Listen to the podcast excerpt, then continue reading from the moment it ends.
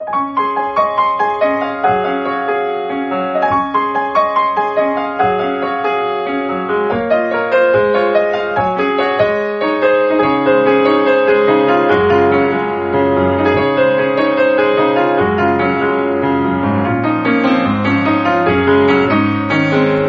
さん、こんばんは、ミッチェルです。いかがお過ごしでしょうか？本日は8月8日でございますが、この8月の8日、チョアヘヨのリスナーさんとして聞いてくれてるみんなだったらきっと何の日か分かってると思います。そう。この8月の8日は、チョアヘヨ .com 開局10周年でございますおめでとうおめでたいねえ、そうですよ。リスナーさん、ね、ラブミッションはあの10周年にはまだあの届いていないんですけれども、もしかしたらラブミッション聞いてくださっているリスナーさんの中に、えー、初回からチョアヘをずっと聞いてくださっている方もいらっしゃるかもしれません。一緒にこうやって元気にお祝いができるということ、えー、皆さんと一緒にね、この10周年お祝いできるということがとっても嬉しいなというふうに思っています。この10周年を記念いたしまして、今年もですね、えー、チョアヘヨのパーソナリティリレーなどもごご用意しておりますので、ぜひね、そちらのラジオも聞いていただきたいと思うんですけども、まあ、そんなお話も含めて、えー、今日はおめでたいこの10周年をお祝いしていきます。この番組は、ちょあへよ .com の協力のもと配信されています。週も始まります、ミッチェルのラブミッション。皆様、ウェルカム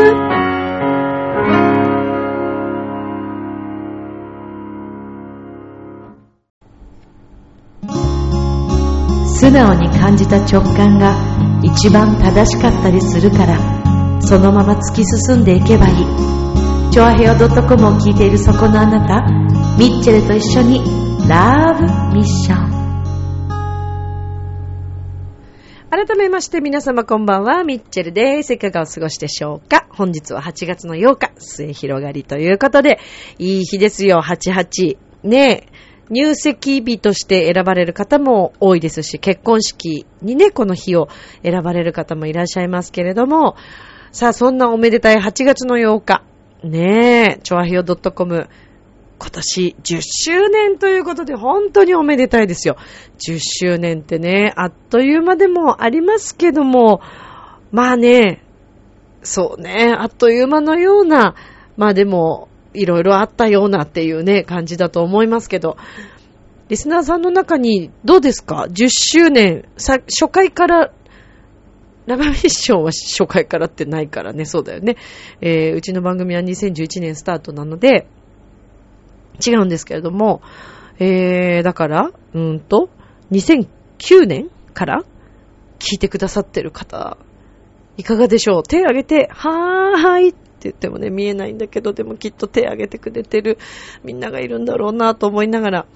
いやー、でもありがたいことですね。あの、リスナーさんたちがいて、このチョアヘオが成り立っているし、スポンサーさんたちがいて、成り立っていて、えー、私たちがこうやってね、パーソナリティとしてお話をさせていただけてるというのももうほんとみんなのおかげなんですよ。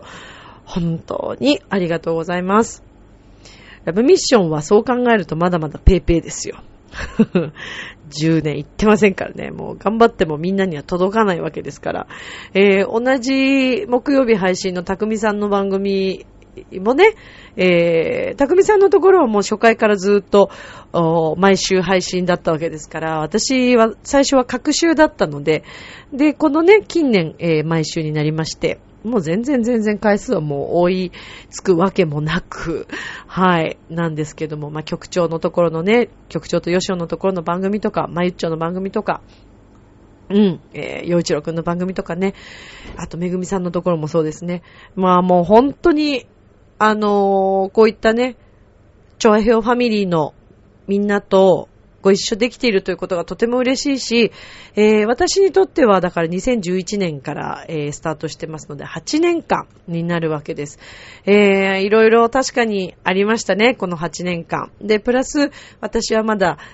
10周年の仲間には入れてませんけども、その10年前から考えてみると、まあ確かにいろんなことがあったなという感じです。で、今回もこのチョアヘオのですね、えー、10周年、まああの、毎回8月8日とか、えー、何か節目の時にはですね、お祝いをして、えー、イベントみたいな形として、あの、リレーのラジオをお送りしております。で、えっ、ー、と、こちら8月の8日、えー、本日ですね、配信になるかと思うんですけれども、長平をパーソナリティリレーということで、す、え、べ、ての番組のパーソナリティが順番にお話をしていって繋いでいくという。はい。で、今回その中でお題があったんですね。で、えー、私もそのお題に対してのですね、えー、答えを出しているんですけれども、なんかその中だけではちょっと話し足りないなぁと思ってこっちでも話したいんだけど、そうするとなんか ねえ、みんな、あの、だから次回、そうね、次回の方がいいね。次回お話ししたいな、なんて思ってます。はい。まあそうやって考えますとね、10年間というのは、まああっという間なような、そうでないようなっていう、本当にそんな感じの毎日なんですけど、みんなはどうですか ?10 年間、10年前って考えると。でもね、こうやって元気にあの、生きているから、みんなにこうやってお話ができたりとか、えそれからもしかしたら今、このラジオを聴いてくれているリスナーさんが、そうね、体調の面とかで、えー、何か、あのいつもの自分じゃなく100%じゃないとしても、この10年間いろんなそういった変化があったとしても、やっぱり命があるから、えー、こうやってみんなと出会えているわけで、えー、それに対しても本当にありがたいことだなというふうに思いますし、えー、私もその、そうですね、え2年前ですかね、に生体の手術を行いましたけれども、そうですね。それから、まあ、いろいろ、紆余曲折ありつつ、うなんとかこうやって、えー、皆さんに声を届けられているというのはとても、私としても、まあ、体に対してもね、ありがとうって、えー、もっと言ってあげなくちゃいけないな、なんて思ったりもします。まあそうですね。この10周年記念をして、えー、そのパーソナリティリレーを行っておりますけれども、今日はね、そんな形で、えー、このラブミッションも、あの、ちょっと10周年記念というような形でお話が今日はできたらいいなと思ってるんだけど、まあ私の番組は8年ぐらいですね、になりますけど、まあ初回ね、本当に、そうね、手探りだったり、それから、あの、コーナーがいろいろありましてね、えー、ラジオ物語を作ったりとか、えー、それから、ミッチェローニと滝川栗林というね、二人が対談するコーナーがあったりしました。で、時々ね、あの、ミッチェローニ登場したりすることもありますけど、滝川栗林さんは、あの、柳と結婚したかどうかわかりませんけど、滝川クリステルさんは、ねえ、おめでたいですね。まさかの、まさかの小泉さん。ちょっとびっくりいたしました。はい。いや、でもおめでたいことですよね。でもなんかわかる気もしますよね。うん。あの、滝川さんやっぱりオリンピックのね、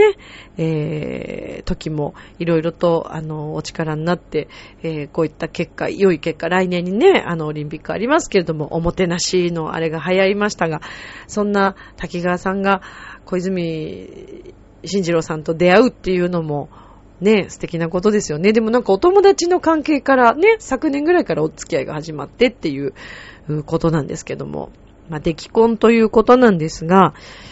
滝川さんってほらね、フランスのあの、ハーフでしたっけ？だから、すごく、私、滝川クリステルさんの本読んだことありますけど、やっぱりすごく考え方がフランス人的というか、うん、あの、そうですね、個個人の、その自分のやっぱりスタイルというか考え方みたいのものすごく尊重されている女性なんだろうなと思って、すごく素敵な方だなと思っておりましたけれども、うん、なんかすごくいいご夫婦に、なるのがもう目に見えてますよね。ああやって映像で拝見してても、ああ、ああ、ですよねっていう。ねえ、やっぱりね、いい女性にはいい男性がつき、いい男性にはいい女性がつくということですね。はい。そういう方が出会うということで。はい。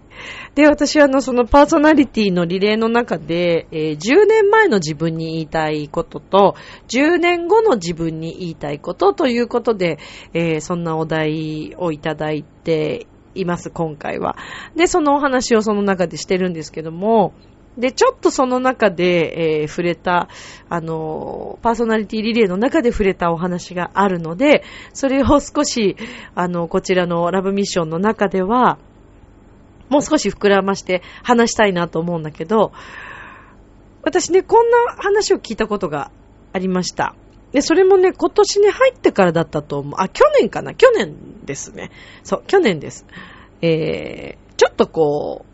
そうだな、あの、まあ、私の周りに割と、こう、霊的にいろんな不思議な力を持っている人っていうのが、割かし多くてですね、まあ、音楽家とか、まあ、芸術関係の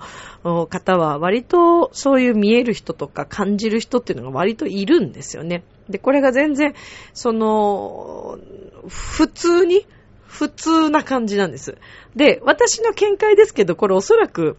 結構音楽とか、え、美術とか、こういったものってものすごくこう、精神研ぎ澄ませて、えー、まあ、そうですね、作っていくものっていうのが、なんか目に見えないものを作っていく世界だったり、それから音を聞くことに関しても、音を奏でることに関しても、ものすごい集中力と精神力を使うんですよね。うん、だから多分おそらくそういう面での、なんかこう、よく言えば研ぎ澄ましている部分というか、そういったものが、もしかしたら、あるのかなというふうに思っています。なので、私これも、でもみんな本当はあるものだと思っていて、それこそ昔のね、えー、お侍さんとか、あのー、だってそうじゃないですか。後ろからこうなんか、ね、あの、石川五右衛門じゃないけど、こう、とが、研ぎ澄ましてるじゃないですか。精神統一みたいな。で、後ろから来られても、こう、バババッとね、こう、剣で切ることができるみたいな、ああいうなんかこう、動物的な、うん、なんか後ろ、だから今も皆さんあるでしょ例えば、後ろからなんか誰かに見られているような気がするとか、それ多分普通の人間であってもね、人から見られている。それ霊的ってお化けとかそういうことじゃないからね。まあ見えないものが見える時ももちろんあるんですけど、ああ、そうだ、そもうまた、またそれで話がちょっと、またそれていくね、みっちゃん。まあ、ちょ、ちょそれは置いとこう。それは置いとこう。話がそれるから。そう、ちょっとまたあったんですよ、そういうことが。まあ、それでね。うん。で、あの、その、ある方がお話しして、そう、ちょっと霊的なものが見える方、感じれる方がおっしゃってたのが、あの、大学の先輩なんですけども、やっぱり声楽の方で、歌の人で、ソプラノの人なんですけど、えー、未来の自分から今の自分にこうメッセージを送るっていうことができるんだよ、みたいな話をされたんですね。で、まあおかしな話じゃないですか。まだ生きてないんだから、そんな未来の自分になんて思うかもしれませんけど、わかんないけどね、やっぱりこう、過去と未来ってやっぱ繋がってんのかなって思う時もあるわけですよ。で、えー、未来の自分から今の自分にこうメッセージを送るってなった時に、まあこれが例えば現実的な話じゃないにせよ、もし未来の自分が今の自分にこうメッセージを送るとしたら、どんなことを言うんだろうって。あんま考えたことなくないですか？それって。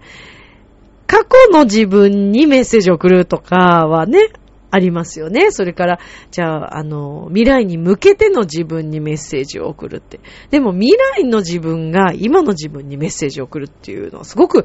新しい考え方だなぁと思って、えー、すごく衝撃的だったんですけども、でもこれって理にかなっているというか、未来の自分が今の自分にメッセージを送るって考えたら、今、これから自分がどういう道を歩んでいくのかっていうのをなんか決断するっていう意味にもなるのかななんて思ったりして、それであの、チョアヘヨのこのパーソナリティリレーでは、はい、私の自分の10年後への自分にでもあるし、10年後からのえー、自分、今の自分に言っていることでもあるというような形で、えー、お話をしています。はい。自分へのメッセージをそこで送ってるんですね。で、これぜひちょっとみんなもね、あのー、考えてみたら面白いかなと思うんですよ。未来の自分から今の自分にメッセージを送るって。うん、どうなってたいかっていうことを、まあ、決めるっていうことでもあると思うんだけど、まあ私はもう必然的に、そうですね、今自分が行ってる環境も含め、そうなんですよ。それこそ私がこの NSC 東京に通うか通わないか、えー、行くか行かないかすごい迷った時にもうその先輩にもちょっと相談したら、えー、そんな話をしてくれたんですよね。だからこう未来の、まあ自分がね、えー、こう今の自分に対して、こうなんかそれはもう未来からのメッセージなんじゃないの？みたいな、あの言い方をしてくれたりとかして、えー、最初はえー、どういうこと？と思ったんだけど、なんかね、今となってはすごいよくわかります。というのも、まあ当たり前の話なんだけど、入学するまでの間、手続きするまでの間、ラブビッションの中でも話してたけど、相当悩んでたと思うんですよ、私。どうしようって。で、もう期限がもうすぐだっていうのもあって悩んでることがあるんですよ、みたいな。で、決断するまで言えないしと思って言わなかったし、あんまりそのことに関して今回は本当に相談しなかったですね、私いろんな人に。うん、あの、すごく珍しいんですよ。私が自分のやりたいこととか好きなことをこれどうしようって迷って割とベラベラっと自分の話しちゃうタイプだし、それを自分のネタとして人に話しちゃうタイプの私が話さなかったっていうのは、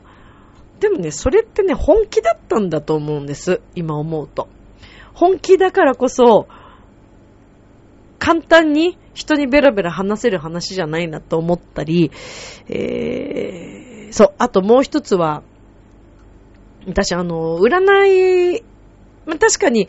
ちょっと、占い的な方にというか、ダウンジングって言ってね、あの、イエスかノーかで答えられるって、その簡単なやつはやってもらったりしましたけど、もうガチな占いに私行こうとしたんですけど、あの、成田山にある、あそこね、有名なんですよね。で、昔私占ってもらったことあって結構当たってたりするし、それからあの、タイミングっていうのがあると思うんで、占ってもらおうかなと思ったんですけど、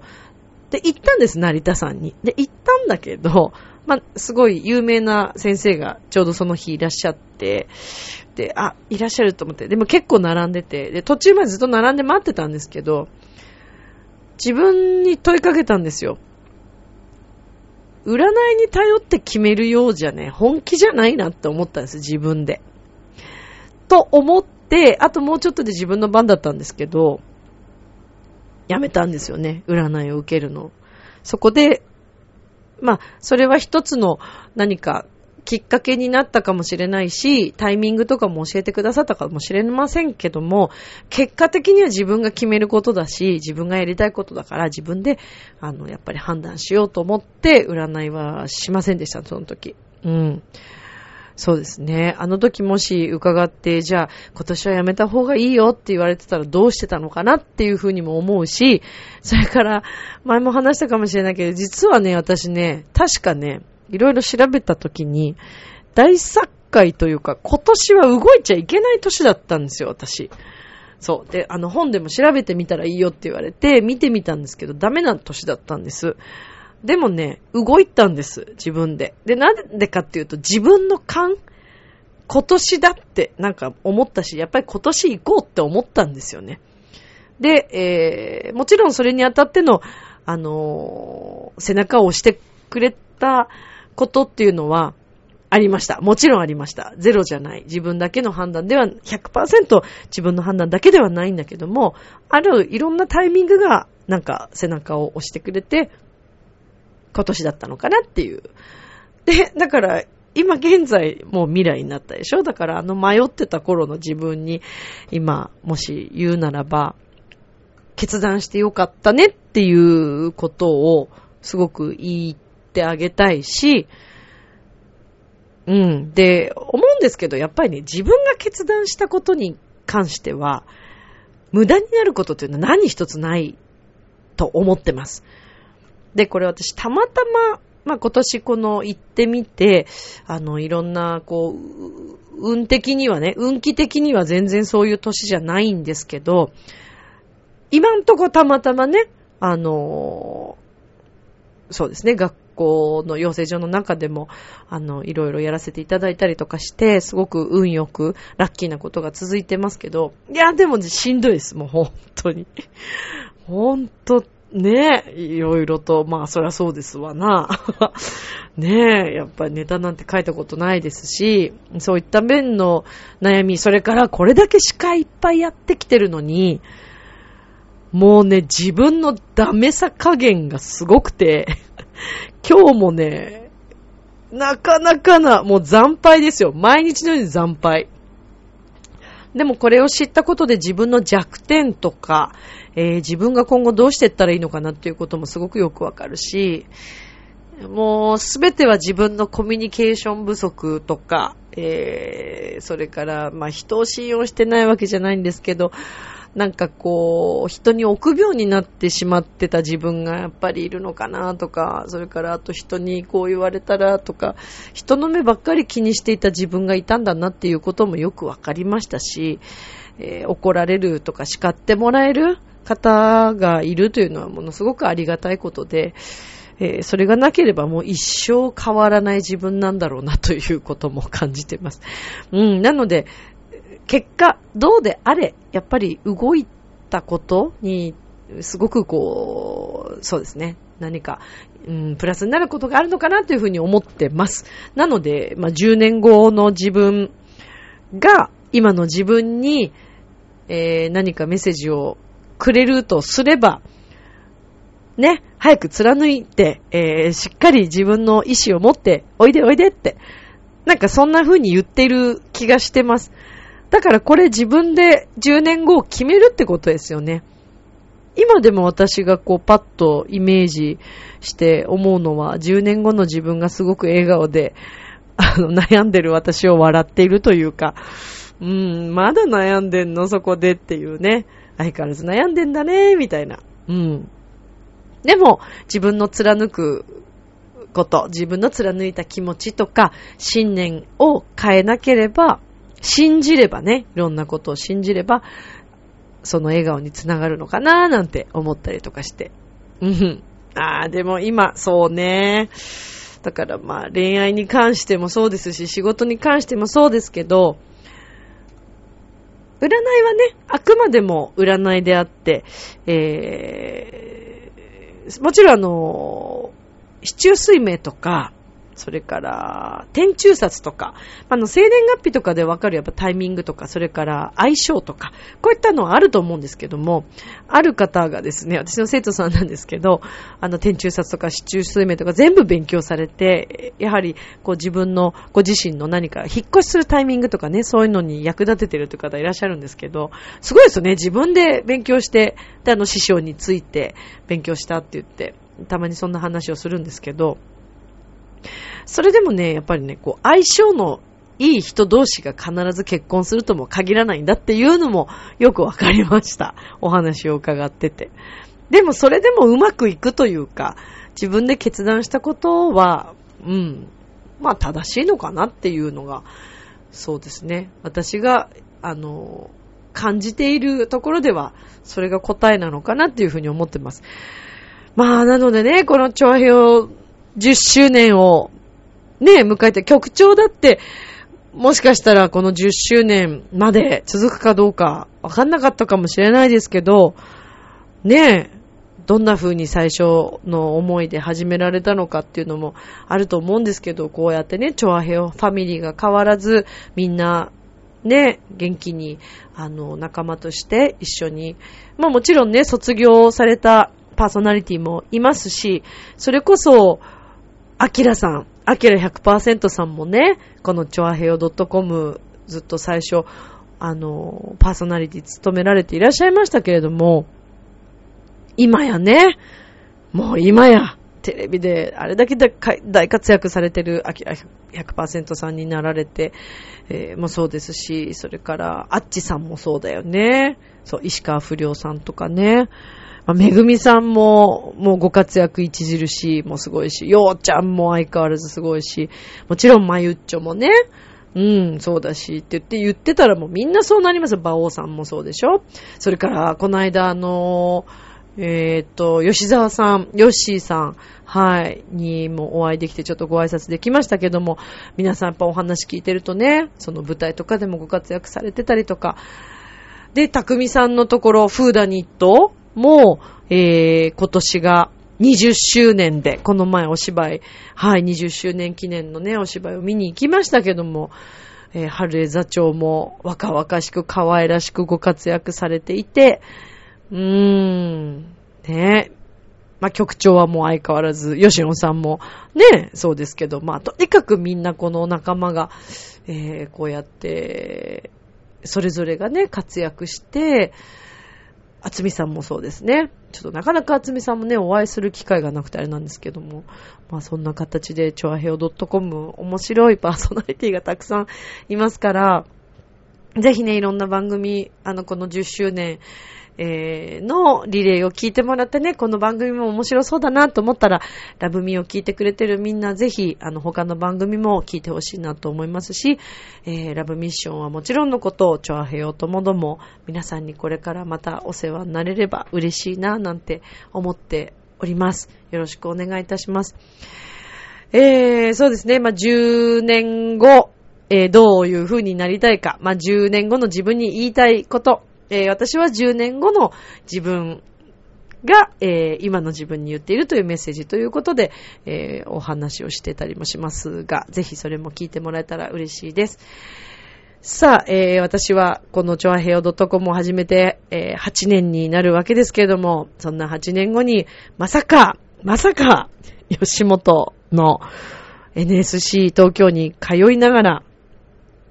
歌の仕事、司会の仕事、このパーソナリティをさせていただくとは、ちょっと正直夢にも思ってませんでした。まあでも、どこかでずっと、大学時代の時にね、先生が、お前は栗林は吉本行けって言ってくれたあの一言、それから気づけば私の周りには常に芸人さんとかお笑いの方がものすごく周りに多かったということ、そういったいろんな偶然が、なんか今にこう、至ったのかなというふうに思います。それでも全然面白くない自分にちょっと撃沈してますけど。まあ、それでもね、やるよそれでも頑張りますよ。やり続けますよ、私は。はい、やれるところまでやってみようと思ってますから、チャレンジは続けていこうと思ってます。さあ、そんなミッチェルですけれども、えー、今月の 8月の 番宣かみたいなね、番宣というかね、えー、今月26日にですね、えーのかたホールというところで、はい、えー、吉本のですね、NSC 東京25期のネタライブ、ラッシュというのがありまして、ラッシュ6というのに私は出させてもらいます。ラッシュ6はですね、えー、スタートが1時、13時スタートとなっております。詳細はぜひ NSC 東京のえー、ブログとか、それからミッチェルのインスタ、えー、フェイスブック等々で確認をいただければと思います。ぜひよろしくお願いいたします。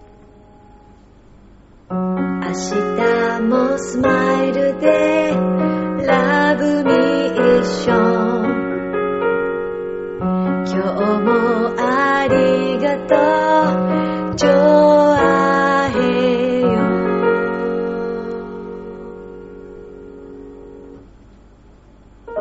さあ、ということでエンディングでございますけれども、まあね、この10周年を迎えて、えー、ということで今日はお話をさせてもらいました。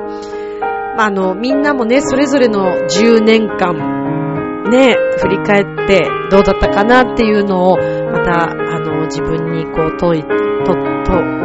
問う？問うっていう時間もすごく必要だと思いますし、この10年後について、えー、ぜひね、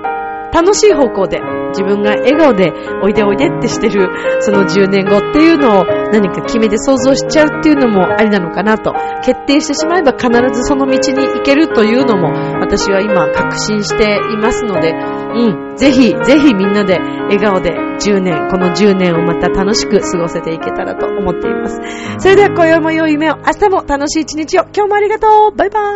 ーイ。